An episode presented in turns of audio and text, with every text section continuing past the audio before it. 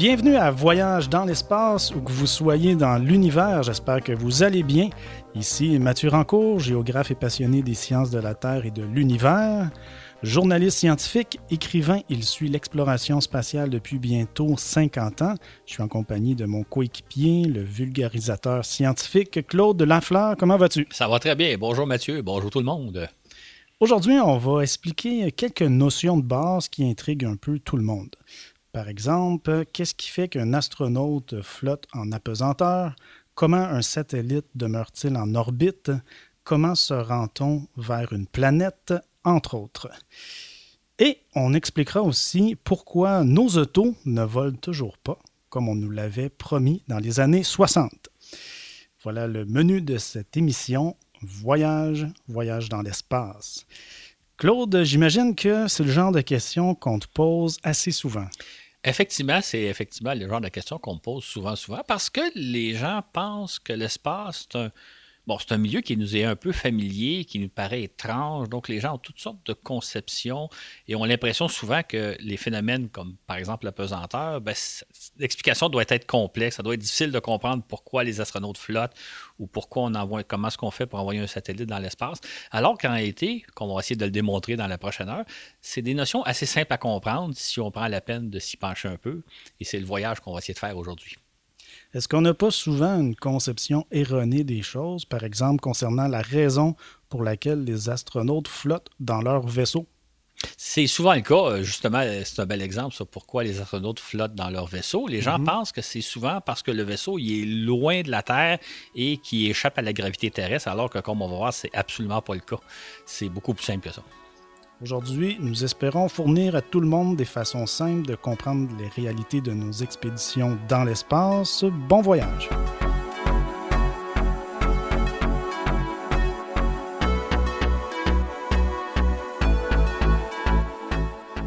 Commençons par le commencement, la façon d'accéder à l'espace.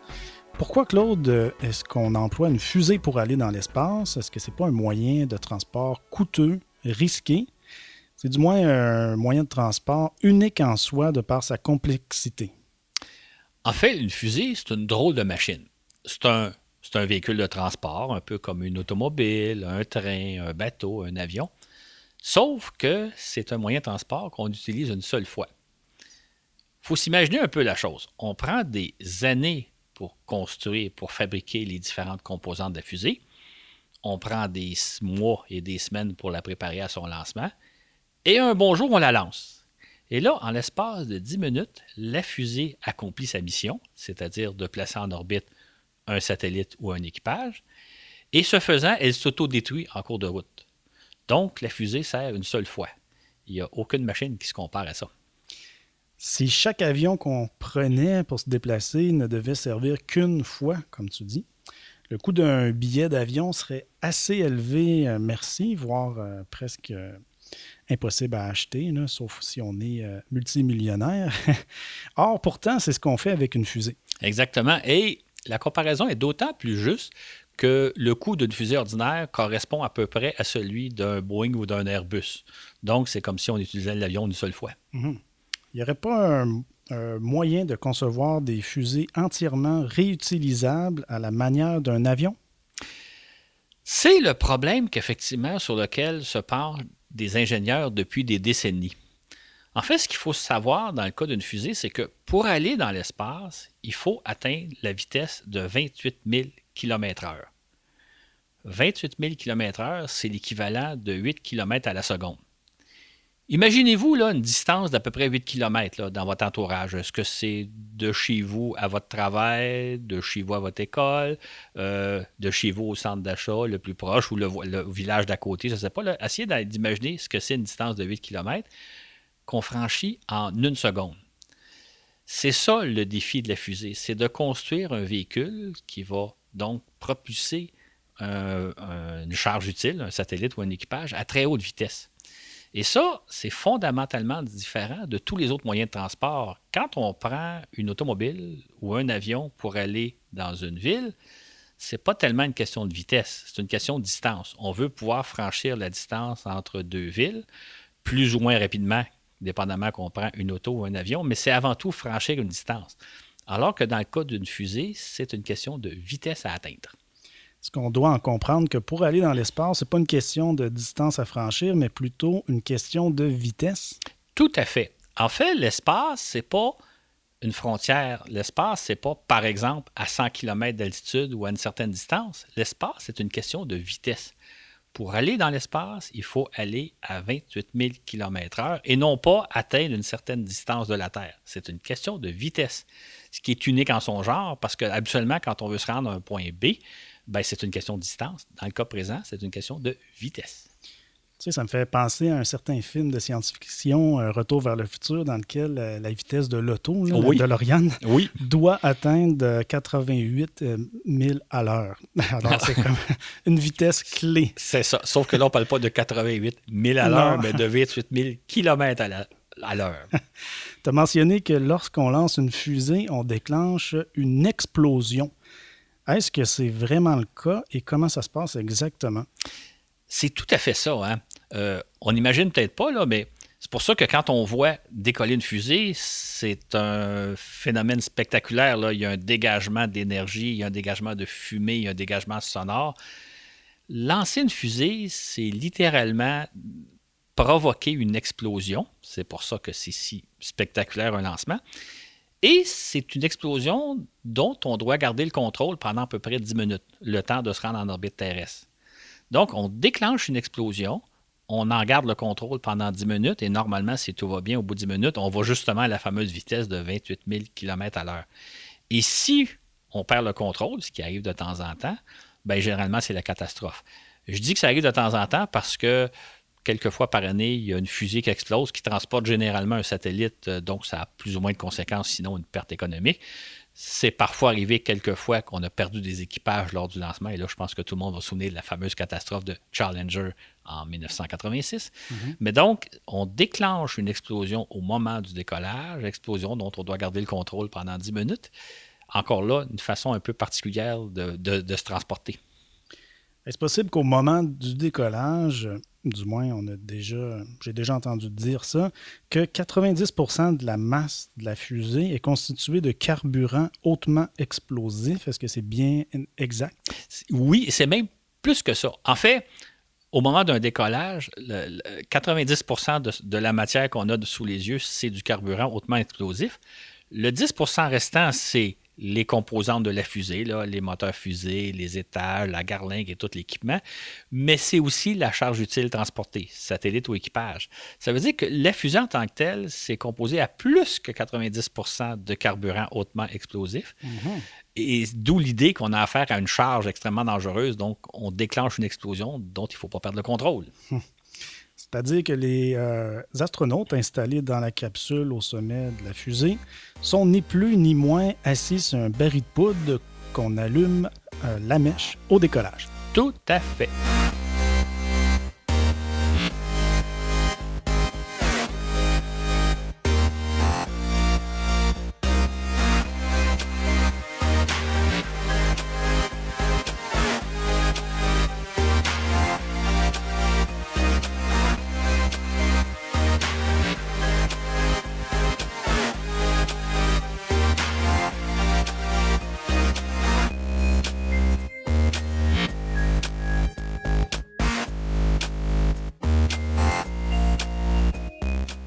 Parvenir jusque dans l'espace autour de la Terre, tu nous as dit qu'il faut atteindre la vitesse de 28 000 km/h.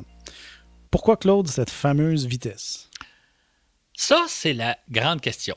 En fait, je vais vous expliquer pourquoi il faut absolument atteindre cette vitesse-là et non pas une question d'altitude. Suivez-moi bien. Imaginons qu'on lance une balle. OK? On essaie de lancer une balle pour qu'elle aille le plus loin possible. Ça veut dire qu'on lui donne une vitesse de départ. Euh, pour un commun des mortels comme vous et moi, ben, si on lance une balle le plus fort possible, on va la lancer à quelques dizaines de kilomètres heure. Pour un joueur de baseball professionnel, on peut lancer la balle environ à une centaine de kilomètres heure. Évidemment, plus on lance une balle loin, avec force plutôt, plus elle va aller loin. En fait, la balle, ce qu'elle va faire, c'est qu'elle va monter un peu dans les airs, on la lance dans les airs, elle va décrire une courbe pour finalement tomber quelques dizaines ou centaines de mètres plus loin, dépendamment de la force qu'on lui donne plus on va lancer la balle fort, plus on va aller loin. je ne sais pas si vous vous souvenez de vos cours de, physique. On nous disait aussi que si vous, on lâche un objet, vous tenez un objet dans votre main, vous le laissez tomber, il va tomber de 10 mètres la première seconde. C'est l'accélération de la Terre. On a aussi appris dans un autre cours en géographie que la Terre est ronde.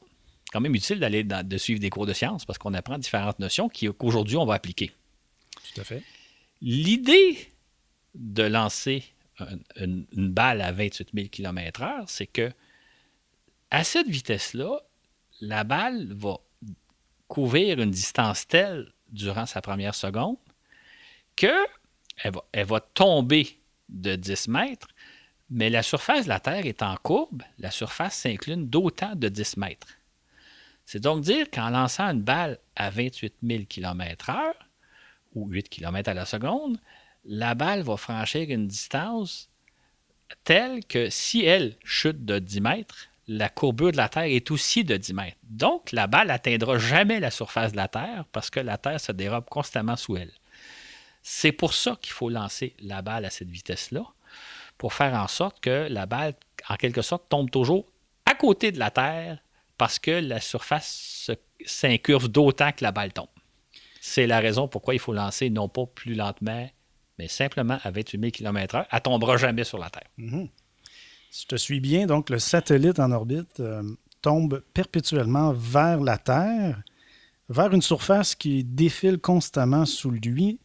Donc le satellite passe en quelque sorte toujours à côté de la Terre dans sa chute. C'est ça, c'est que si on lançait un satellite, on lui donnait une vitesse horizontale moins élevé que 28 000 km/h, par exemple, on le lançait à 1000 ou à 10 000 km/h, il finirait par frapper la surface terrestre. Donc, si vous le lancez, vous lui donnez une vitesse horizontale de 28 000 km/h, il va toujours tomber à côté de la Terre. C'est pour ça que pour aller dans l'espace, c'est une question de vitesse. Il n'y a pas aussi une question d'altitude. Un satellite, est-ce qu'il doit être aussi suffisamment haut dans le ciel, suffisamment loin de la Terre pour orbiter autour de celle-ci? En fait, la distance n'a pas vraiment d'importance. Théoriquement, s'il n'y avait pas d'atmosphère autour de la Terre, on pourrait lancer, on pourrait placer un, satellite en orbite, mettons, à peu près à 10 km d'altitude, c'est-à-dire suffisamment haut pour pas qu'il frappe les montagnes. Mais c'est pas tellement une question de distance, c'est une question de vitesse. Ça fait que la raison pourquoi on place un satellite à 100, 200 ou 500 km d'altitude, c'est à cause de la, présence de l'air qui ralentit la trajectoire du satellite. Mais du moment qu'il n'y a pas d'air, ben pouvez, euh, par exemple sur la Lune, on pourrait lancer un satellite beaucoup plus bas parce qu'il n'y a pas d'air. C'est beaucoup plus une question de vitesse que d'altitude du moment qu'il n'y a pas d'air pour freiner la course de notre satellite. Ça nous amène, j'ouvre juste une petite parenthèse, ça nous amène à, la question où se trouve l'espace. Donc, tu parles d'une vitesse clé euh, pour pouvoir orbiter dans l'espace autour de la Terre. Mais aussi, euh, l'atmosphère n'est pas euh, découpée au couteau. c'est très difficile de dire où est-ce qu'on arrive dans l'espace, les, différentes couches atmosphériques. dans le fond, l'atmosphère se dilue plus on, monte en altitude on a établi euh, à 100 km d'altitude, euh, disons, une démarcation entre euh, le fait qu'on est dans l'espace ou non. Mais en réalité, c'est un peu faux parce que il n'y a pas vraiment là, de frontière là, que si je, plus on monte pieds plus on monte moins il y a d'air. Oui, puis ça tout se fait simplement. Puis de façon graduelle. C'est ça. Il n'y a pas de frontière, effectivement. C'est très, très juste le concept que tu sors parce que des fois, les gens disent à, quelle altitude commence l'espace? Ben, la vraie réponse, ce serait au moment où il y a suffisamment plus d'air et c'est autour de 100 km. Euh, maintenant, même à 100 km, il y a encore un peu d'air, puis à 200, il y en a encore un peu. Mhm. Il y en a toujours un peu. Mais il n'y a pas une frontière, effectivement. On arrive dans l'espace, un peu comme il y a une frontière entre les États-Unis et le Canada. il n'y a pas de frontière. Exact.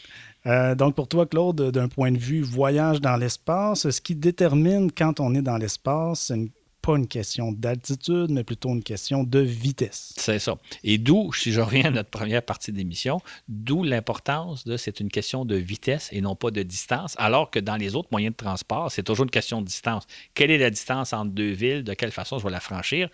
Dans le cas de lorsqu'il s'agit d'aller dans l'espace, c'est une question de vitesse et non pas de distance. D'ailleurs, on envoyait des missiles dans l'espace bien avant de lancer des Sputnik. C'est ça qui est intéressant, c'est que tout le monde sait, je pense, que euh, dit toujours que l'ère spatiale a commencé en octobre 1957 avec le lancement du premier Sputnik. Mais en réalité, dès les années 40, on lançait des missiles V2 qui pouvaient atteindre l'altitude de 400 km. 400 km, c'est l'altitude à laquelle gravite actuellement la Station spatiale internationale. Maintenant, ces fusées-là, ces missiles-là décollaient à la verticale, montaient jusqu'à 400 km et retombaient un peu comme quand on lance une balle dans les airs. On explorait à l'époque on disait qu'on explorait la haute atmosphère terrestre. Et c'est à partir du moment où on a envoyé des satellites à la vitesse de 28 000 km/h qu'on s'est dit là, on est dans l'espace. Mais même les premiers satellites étaient souvent beaucoup plus bas que le 400 km. On était dans l'espace parce qu'on allait à la vitesse de 28 000 km et non pas parce qu'on s'était éloigné de la Terre.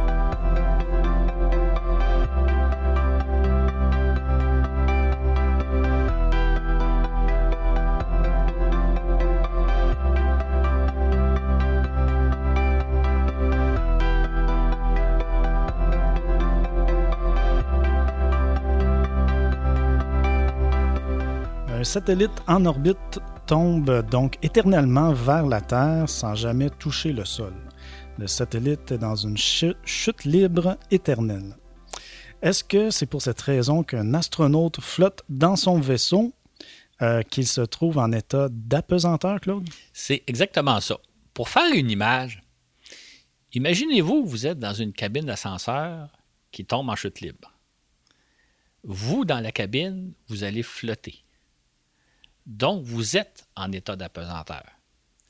Évidemment, la différence entre une cabine et un satellite, c'est que la cabine va finir par arriver au sol. Donc, vous allez être freiné et vous allez donc être quelques secondes en apesanteur. Tandis que d'abord d'une cabine spatiale ou de la Station spatiale internationale, ben là, vous êtes comme en chute libre perpétuelle. Vous tombez vers la Terre sans jamais atteindre la surface. Et c'est comme ça que vous êtes en apesanteur. Et non pas parce que vous êtes loin de la Terre, c'est tout simplement parce que vous êtes en chute libre, comme si vous étiez dans un ascenseur qui tombe éternellement sans jamais arriver au sol. Jusqu'à ce que cet euh, ascenseur frappe le sol. Et c'est ce qu'on a déjà fait subir à des animaux.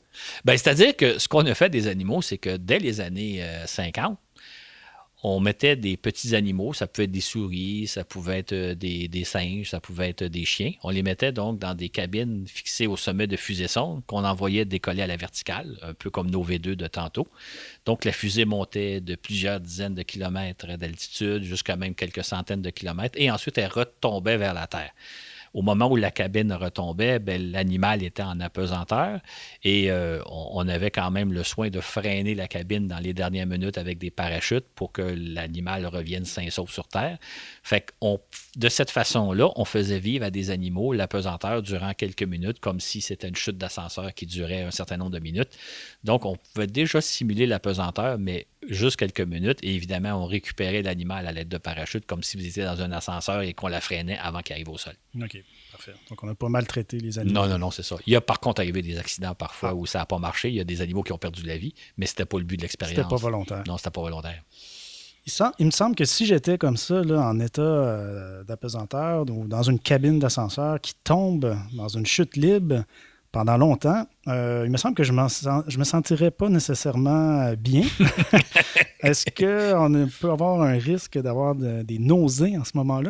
Bien, c'est ça qu'on peut penser. Hein. Si vous êtes dans un ascenseur qui tombe en chute libre, euh, vous allez avoir probablement le goût de vomir, vous allez mal vous sentir.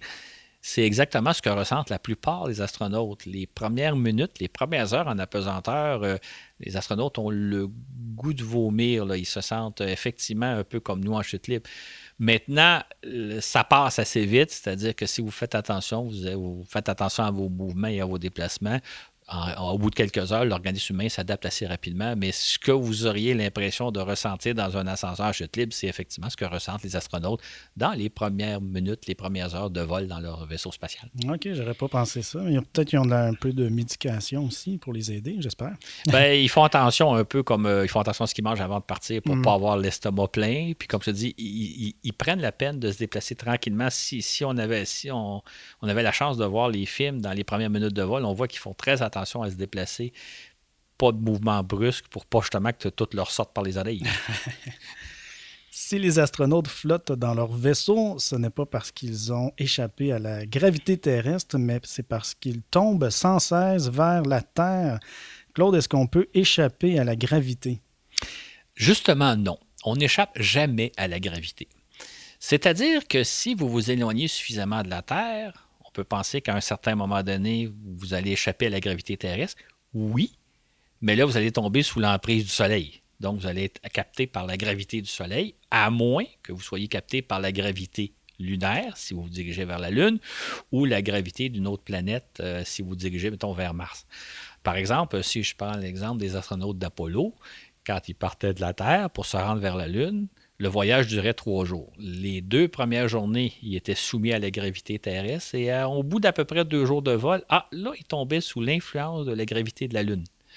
Donc, on n'échappe jamais à la gravité, soit que c'est la gravité terrestre, soit que c'est la gravité du Soleil ou la gravité. On n'échappe jamais, jamais à la gravité. On s'en rend pas compte parce qu'on est en quelque sorte collé sur la Terre en permanence. Mais si on voyageait dans l'espace, on s'apercevrait rapidement que c'est un peu le plus gros, le plus massif qui l'emporte et tôt ou tard, on se fait attirer par un objet plus lourd que nous, qui peut être une lune, une planète. Mais Claude, qu'est-ce qui arriverait si on en venait à quitter le système solaire? Euh, c'est ça, c'est que, euh, juste pour revenir sur la phrase avant, c'est qu'on est toujours en chute libre, mhm. soit vers la Terre, soit vers le Soleil, soit vers la Lune, soit vers Mars. Maintenant, si on réussit à quitter le système solaire, le moment où on échappe à la gravité du Soleil, c'est parce qu'on va être capté par la gravité d'une autre étoile, une étoile plus proche il n'y a pas d'endroit dans l'univers où il n'y aurait pas de champ de gravité. Vous passez, vous êtes soumis à un ou à l'autre, vous passez de un à l'autre, mais toujours sans cesse, vous serez soumis à la gravité, même si, on peut extrapoler un peu, si on sortait de la galaxie à une distance suffisamment loin, on serait capté par la gravité d'une autre galaxie. On n'échappe pas à la gravité. Ah oui. C'est assez étonnant quand on y pense. Euh, ce n'est pas évidemment le cas des astronautes qui vivent à bord de la Station spatiale internationale. Est-ce qu'ils sont près de la Terre? Comme je disais au début du balado, c'est qu'il y a beaucoup de gens qui pensent que si les astronautes flottent dans la station spatiale, c'est parce qu'ils sont loin de la Terre. Bon, vous donner une petite idée. Euh, les astronautes à bord de la station spatiale sont en orbite autour de la Terre à 400 km d'altitude. Pour vous donner une idée de ce que ça représente, si vous avez à portée de la main un globe terrestre, ou si vous n'en avez pas un, imaginez-le, un globe terrestre comme on voit dans les cours de classe ou vous avez peut-être chez vous. Un globe terrestre, ça mesure normalement à peu près une trentaine de centimètres. Un globe terrestre, ça représente la Terre, donc la Terre qui mesure 12 750 km de diamètre à peu près. Donc, si on prend 400 km par rapport à la Terre, on réduit ça à l'échelle d'un globe terrestre, ben, pour un globe terrestre d'environ 30 cm, 400 km, ça représente à peu près 1 cm. Grosso modo, l'épaisseur de votre pouce. Fait que si vous imaginez que la, station spatiale se trouve à l'équivalent d'à peu près 1 cm de votre globe terrestre, vous voyez bien qu'on n'est vraiment pas loin de la Terre. On est très, très proche de la Terre. C'est pas parce qu'on est loin de la Terre qu'on flotte. Mm-hmm. Et juste pour donner une petite idée des, des, échelles, par rapport à votre globe terrestre de 30 cm, la Lune correspondrait à une orange d'à peu près 8 cm de diamètre, placé à 9 mètres. donc, la station spatiale est équivalent à 1 cm de votre globe terrestre, alors que la Lune, elle serait à 9 mètres un peu plus loin. Donc, on est très, très, très proche de la Terre quand on est dans l'espace, quand on est dans la station spatiale. Euh, beaucoup plus, je pense, qu'on l'imagine normalement. Oui, c'est vrai. C'est pas beaucoup, 400 km d'altitude. Et pourtant, la vue qu'on a de la Station spatiale internationale aussi, ça porte peut-être à confusion. On a l'impression d'être très haut quand on est à bord. J'ai jamais été. Mhm. Mais quand on voit les images, donc ça porte à confusion. Elle est vraiment pas si haute que ça. on est collé dessus. Mm.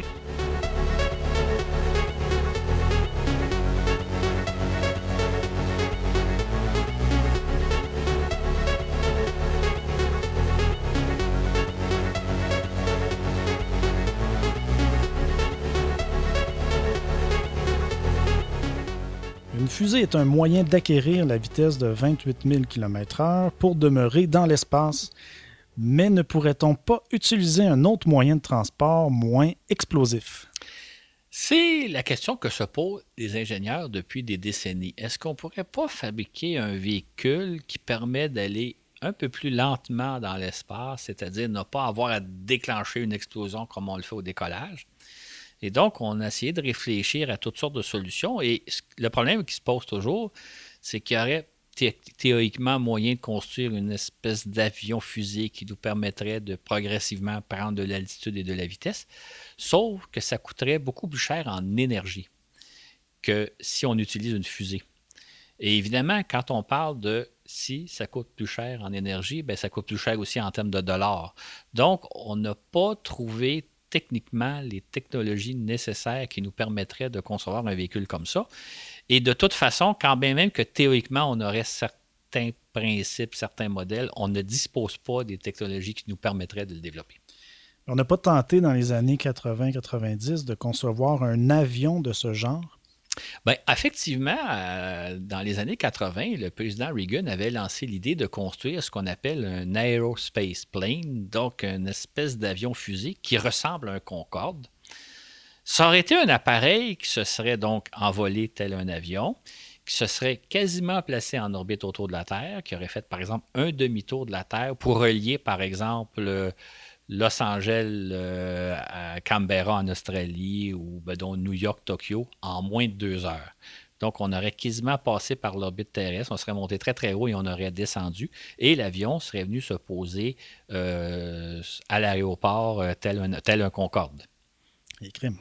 Ah, OK. Ça, faisait rêver, ce genre de voyage-là. Ça aurait été rapide. J'imagine qu'il y aurait eu euh, pas mal de temps d'attente. Euh, il aurait fallu arriver des heures à l'avance à l'aéroport. Ce qui aurait été peut-être un peu paradoxal, c'est que on aurait pu relier n'importe quel point du globe en moins de deux heures, sauf que s'il faut arriver deux, trois, quatre heures à l'aéroport, euh, le gain est déjà pas mal perdu.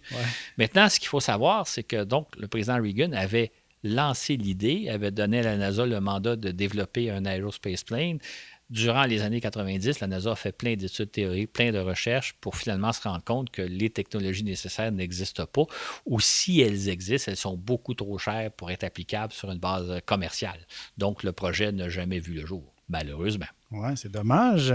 Est-ce que tu penses qu'on va y arriver un jour?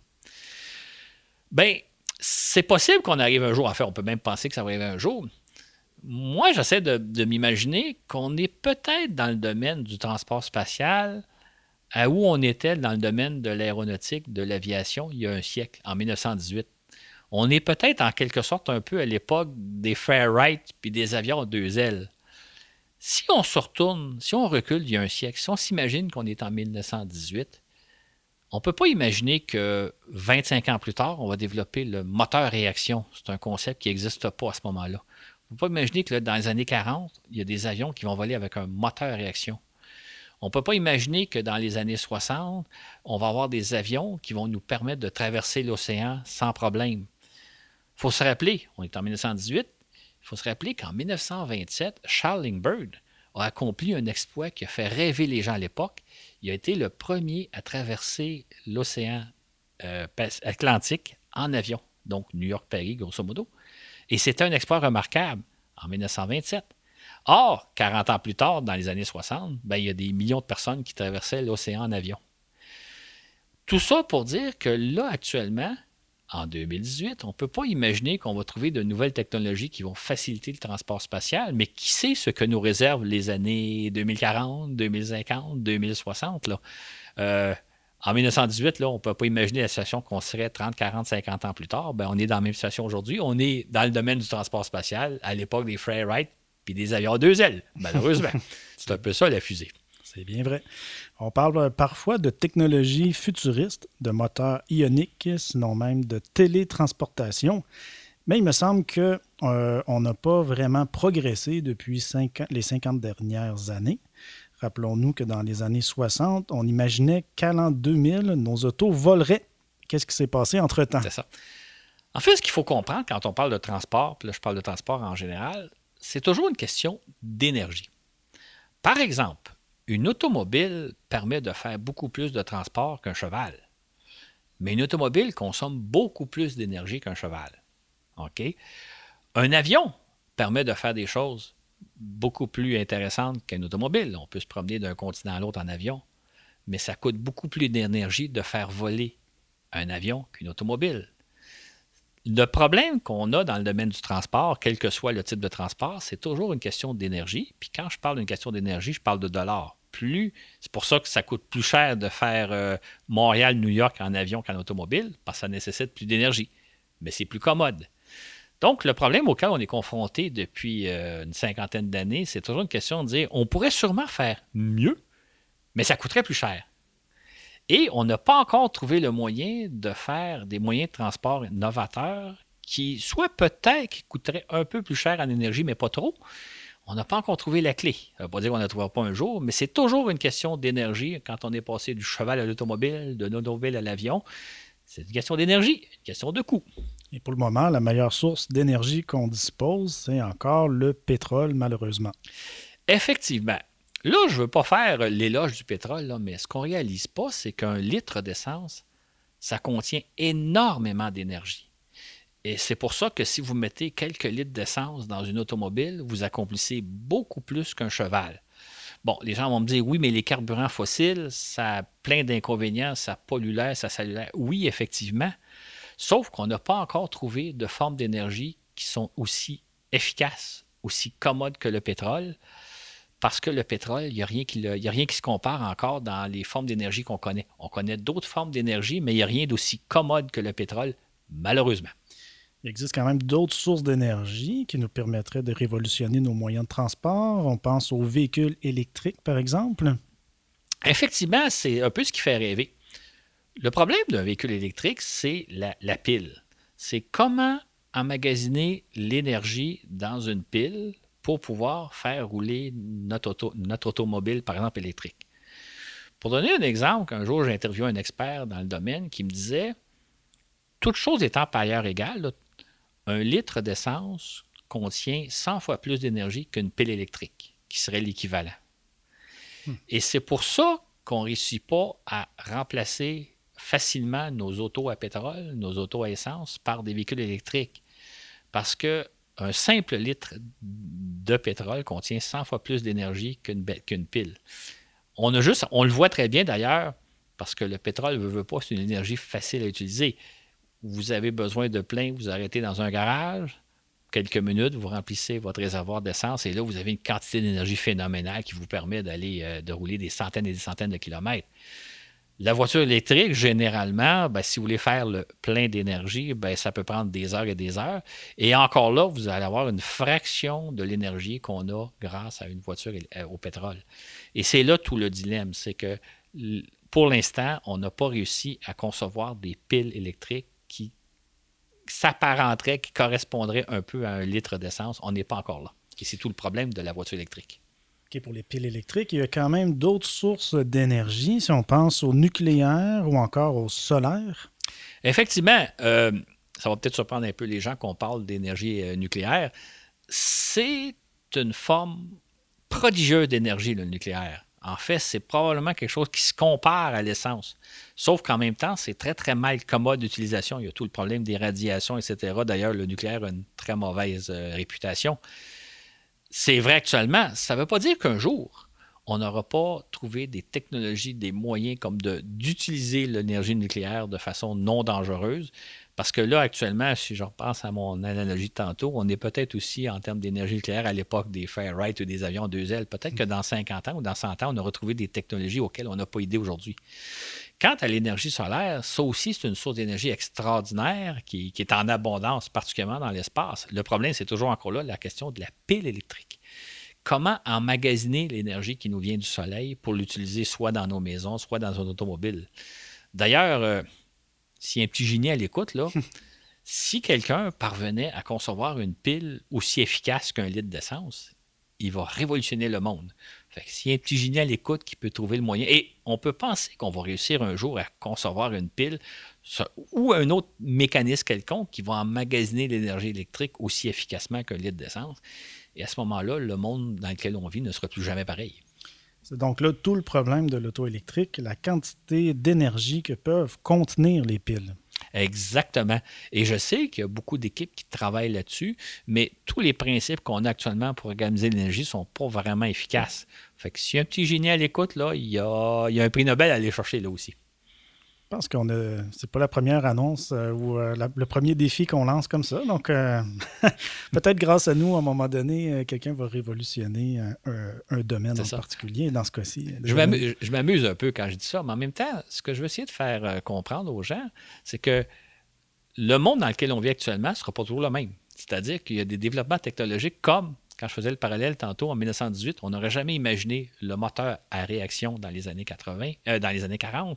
On n'aurait jamais imaginé les, jets de transport qui nous permettent d'aller en Europe en quelques heures.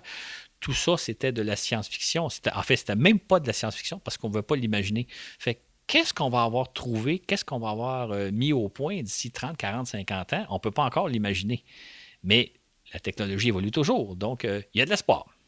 Donc, en attendant nos autos volantes, qui sait ce que nous réservent les prochaines décennies? C'est ça. En fait, euh, je vais revenir un peu quand, on annonçait au début qu'on va expliquer pourquoi nos autos ne volent pas. Là, je pense que les gens vont compris le principe. Théoriquement, on pourrait faire voler nos automobiles, mais ça coûterait beaucoup plus cher d'énergie. Et on n'a pas ces moyens-là. Mais dans les années 60, on pensait que, entre autres, grâce à l'énergie nucléaire, euh, nos autos seront équipées d'espèces de piles nucléaires qui permettront aux autos de voler. Et si ça ne s'est pas réalisé, ben, c'est strictement parce qu'on n'a pas l'énergie nécessaire pour faire voler des autos. C'est pour ça que nos autos, malheureusement, ne volent pas. Mm. Et juste pour terminer, enfin, sur ce thème-là, euh, le gros problème du nucléaire aussi, c'est les déchets nucléaires. On n'est pas capable de s'en débarrasser adéquatement. C'est ça, exactement. Non, il y a beaucoup de problèmes à résoudre, mais ça ne veut pas dire qu'ils ne seront pas résolus un jour ou l'autre. Mais on n'en est vraiment pas là. Non.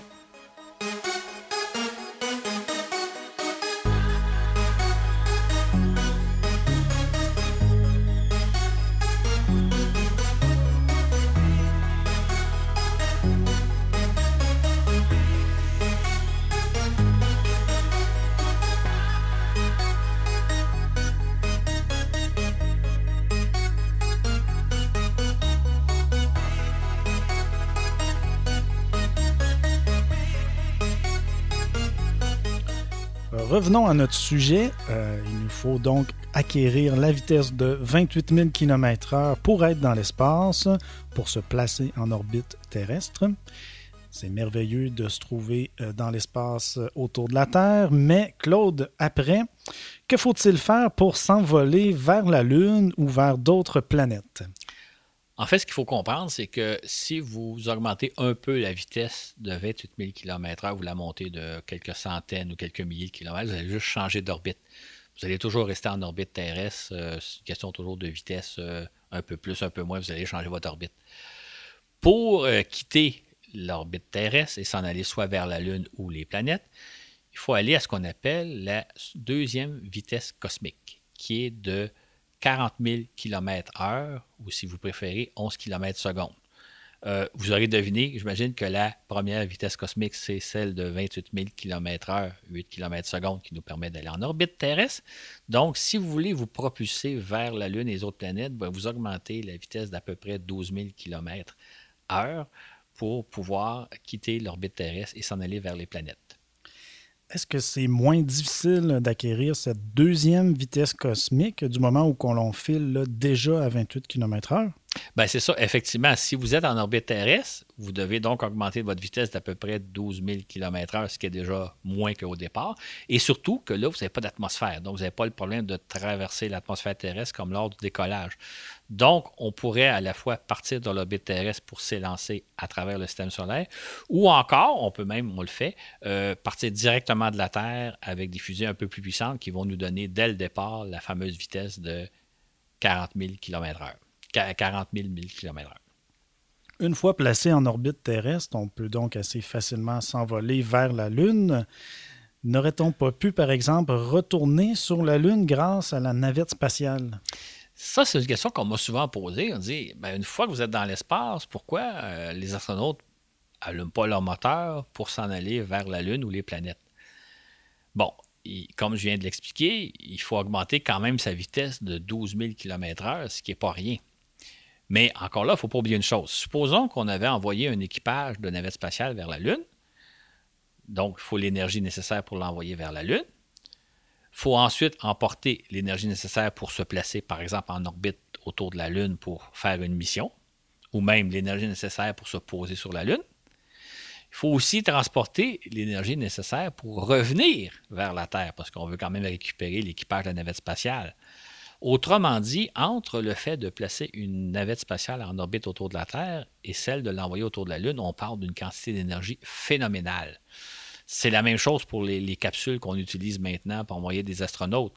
C'est une chose d'envoyer des astronautes en orbite autour de la Terre à 28 000 km/h. C'en est une toute autre de vouloir les envoyer sur la Lune ou en direction de la Lune, parce que là, on parle de beaucoup plus d'énergie, ne serait-ce que pour faire l'aller-retour. Donc, ça n'a jamais été possible parce que ça aurait demandé beaucoup trop d'énergie d'envoyer, par exemple, une navette spatiale ou un vaisseau Soyuz avec lequel on transporte actuellement les équipages. Ça va nous prendre des vaisseaux d'un tout autre ordre si on veut pouvoir aller sur la Lune, même si la Lune, c'est pas si loin que ça. Est-ce qu'on n'a pas déjà songé se servir de la Station spatiale internationale comme un tremplin vers la Lune ou d'autres planètes? C'était l'un des objectifs de la station spatiale à l'origine. On s'est dit, on va se construire donc une station spatiale en orbite autour de la Terre. On va y acheminer du carburant. On va en faire une espèce de station-service. Et là, quand on voudra envoyer des sondes vers la Lune ou vers les planètes, bien, on va tout simplement envoyer la sonde sans carburant jusqu'à la station spatiale. Une fois acheminée là-haut, on va pouvoir procéder d'abord à, son entretien, pour être à sa vérification pour être certain que tout est en parfait ordre on va remplir ces réservoirs de carburant et ensuite, on va la lancer vers la Lune ou les planètes, puisqu'on a déjà, dès le départ, une vitesse de 28 000 km/h. Il s'agit d'aller chercher les 12 000 qui manquent. Le problème, c'est qu'on s'est rendu compte que si on faisait ça, ça coûterait énormément cher parce qu'on ne le ferait pas assez souvent. En fait, pour que la station spatiale devienne un véritable tremplin, une espèce de station-service à partir duquel on lance des, sondes vers la Lune ou vers les planètes, il faudra en lancer beaucoup pour que ça devienne économique. Autrement, si vous envoyez de temps à autre, comme on le fait actuellement, on envoie peut-être une ou deux sondes par année, ça ne vaut pas le coup. Donc, c'est pour ça que la station spatiale ne sert pas de tremplin vers la Lune et les planètes parce que la, demande n'est pas encore là. Mais un jour, peut-être qu'on aura des stations spatiales qui serviront effectivement de tremplin, mais là, c'est parce qu'on explorera de façon courante la Lune et les planètes. Mais pour l'instant, ce n'est pas économiquement rentable de le faire. Peut-être qu'un jour aussi, la Lune pourra servir euh, de tremplin ou de point de transition. C'est ce qu'on avait pensé faire aussi, mais encore là, c'est la même dynamique, c'est-à-dire qu'il faudrait qu'il mhm. y ait un grand besoin pour que ça vaille la peine d'avoir une station de service installée sur la Lune pour euh, aller vers les autres planètes c'est quand on va, en, on va en lancer beaucoup que ça va devenir intéressant de le faire, mais ce qui n'est pas le cas pour l'instant. Je te comprends bien, Claude. Du moment où on accélère un vaisseau à la vitesse de 40 000 km/h, du moment qu'on navigue selon la deuxième vitesse cosmique, on peut aussi bien s'envoler vers les planètes à travers tout le système solaire? Bien, c'est effectivement à peu près le cas. En fait, plus loin vous voulez aller, plus vous devez un peu augmenter la vitesse. Mais euh, une fois que vous avez atteint la vitesse de 40 000 km/h, c'est pas beaucoup plus pour aller soit vers Mars ou faire les autres planètes. Ça demande un peu plus d'énergie, mais le gros, gros du travail est fait du moment que vous quittez l'orbite terrestre à 40 000 km/h. OK. C'est la vitesse du système solaire. Qu'on navigue dans le système solaire. C'est ça. Et un peu comme lorsque vous êtes à 28 000 km/h, vous êtes en orbite terrestre. Si vous voulez aller un petit peu plus loin, monter d'orbite, ben vous accélérez un tout petit peu, mais le gros, gros du travail est fait. Est-ce qu'on peut de la même façon quitter le système solaire? Euh, oui, mais là, il va falloir encore augmenter énormément sa vitesse. Il va falloir passer à la troisième vitesse cosmique. qui est de l'ordre de 145 000 km/h, ou si vous préférez, 40 km/s. Donc, si je récapitule les trois vitesses, première vitesse cosmique, 8 km seconde, deuxième vitesse cosmique, 11 km seconde, et troisième vitesse cosmique, 40 km seconde. C'est donc beaucoup plus. Et ça, ce sont des vitesses qui sont très difficiles à atteindre parce que la marche est haute entre la deuxième et la troisième, mais ça prendrait cette capacité-là pour s'élancer hors du système solaire, ce qu'on n'a pas encore atteint. OK. Ce serait fantastique de se rendre à la Lune en moins de trois heures, alors que les astronautes d'Apollo mettaient environ trois jours pour le faire. Mais j'imagine que tu vas encore nous dire que tout est une question de coût et d'énergie et qu'on n'en a pas les moyens. C'est ça. C'est-à-dire que si, si, mettons, on accélérait un vaisseau vers la Lune à, 40 à 145 000 km/h, ça prendrait à peu près trois jours. Ça monte un peu, les, trois heures. Ça monte, même pas trois heures pour se rendre à la Lune. Ça montre à quel point la vitesse est considérable parce que dans le cas d'Apollo, ça prenait trois jours. Maintenant, si vous allez à cette vitesse-là pour aller à la Lune, il va falloir que vous freiniez après. Fait que, donc, ça va demander beaucoup d'énergie pour s'envoler vers la Lune et beaucoup d'énergie pour arrêter à la Lune. C'est pour ça qu'on n'emploie pas ce genre de vitesse-là. On, fonctionne toujours à la vitesse minimale parce que plus vous voulez aller vite, plus ça coûte de l'énergie. Fait pour aller à la Lune, on prend la vitesse de 11 km seconde. Ça ne sert à rien d'aller plus vite. Est-ce que c'est pas un peu la même chose par rapport aux avions, lorsqu'on confère à l'avion au décollage? Euh, donc, euh, une certaine vitesse de 700 à 800 km/h. En, fait, c'est ça qui arrive, c'est que ce qu'on est en train d'illustrer comme concept, c'est que dans le fond, rien ne se perd, rien ne se crée. La vitesse qu'on donne à un avion au décollage, donc un avion vole à peu près la vitesse de 7 à 800 km/h, il faut la perdre au moment de l'atterrissage. Pour ça, d'ailleurs, qu'un atterrissage en avion, c'est assez violent. L'avion freine au maximum parce que la vitesse qu'on a donnée au début, il ben, faut la perdre à la fin. C'est la même chose pour un satellite. Quand on envoie un équipage dans l'espace, on lui donne la vitesse de 28 000 km/h pour qu'il se place en orbite terrestre. Mais quand vient le temps de revenir sur Terre, il faut perdre cette vitesse-là. Donc, à ce moment-là, on freine à travers l'atmosphère terrestre, on se sert de parachute, etc. Mais la vitesse qu'on a donnée au départ, il faut la perdre pour revenir sur Terre. donc, rien ne se perd, rien ne se crée. Si vous donnez une grande vitesse, ben, il faut freiner à un moment donné. Et euh, encore là, on parle d'énergie. Une grande dépense énergétique au départ, mais il ne faut pas oublier aussi qu'à l'arrivée, il y, a encore une grande dépense d'énergie qu'il faut avoir pour pouvoir euh, atterrir euh, ou s'arrêter euh, à l'endroit qui est l'objectif final. C'est ça, exactement. C'est donc dire que pour revenir au tout début de notre émission, qu'au décollage d'une fusée, on déclenche une spectaculaire explosion qui vise à conférer une grande vitesse au vaisseau spatial qu'on lance. Et si on veut récupérer celui-ci en fin de mission, il faut dissiper l'énergie d'une manière spectaculaire. Il s'agit de la rentrée dans l'atmosphère. Et c'est un peu pourquoi on pourrait dire que nos autos ne volent toujours pas. Exactement. Tout est une question d'énergie. Et si vous voulez consommer plus d'énergie, ben, ça coûte plus cher et on n'a pas les moyens. Donc, nos autos continuent de rouler sur la route comme avant, malheureusement.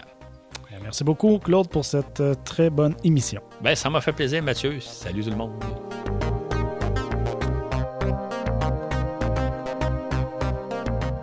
C'est ce qui met fin à cet épisode.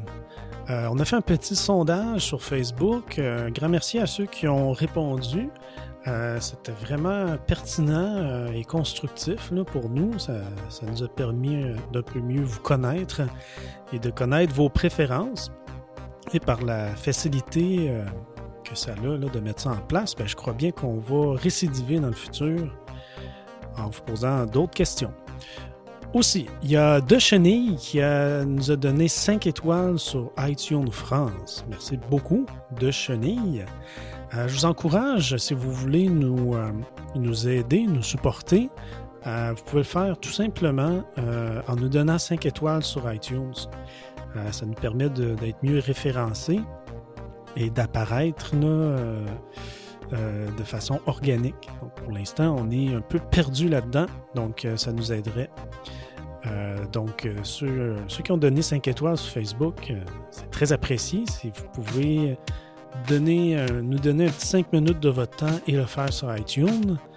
De même que tous ceux qui nous écoutent et qui veulent nous encourager.